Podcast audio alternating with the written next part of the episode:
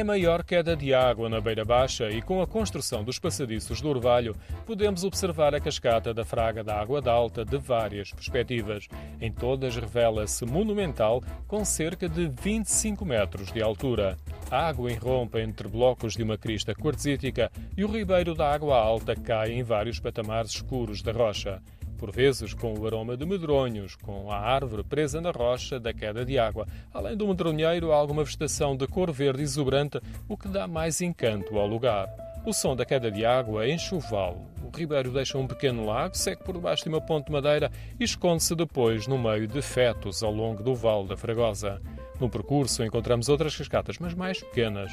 Maria Morgado fez este trajeto com familiares. Estavam de regresso e era deles a toalha que tinham deixado a secar. Este ano, apesar de viverem no estrangeiro, era a segunda vez que visitavam a Fraga da Água Alta.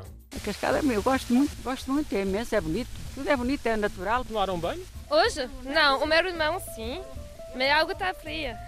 E não há muita água a outubro. É abrir é melhor para, para tomar um banho. O lago tinha pouca água, mas o ribeiro corria continuamente com fios de água a desmembrarem-se nas sucessivas quedas.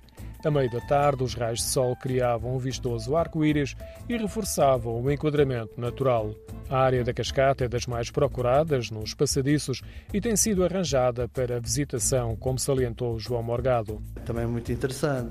Foi tudo arranjado com pontes, também tem algumas coisas assim mais elaboradas. Está espetacular também mesmo do, do próprio caminho vê-se a cascata, ao fundo da cascata até tem um lagozinho que fizeram artificial. Pronto, é natural, mas ele não existia aquele, aquele charquezinho.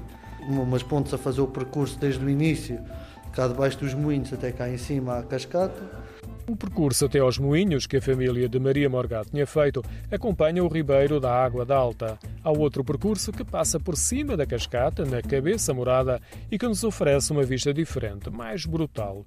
Por outro lado, percebemos melhor como o ribeiro atravessa a enorme crista quartzítica que atravessa o vale e se expande numa das encostas da Serra do Moradal. A Fraga da Água da Alta é considerado um dos geomonumentos mais importantes da Serra, porque revela várias camadas de rochas que se formaram há vários milhões de anos.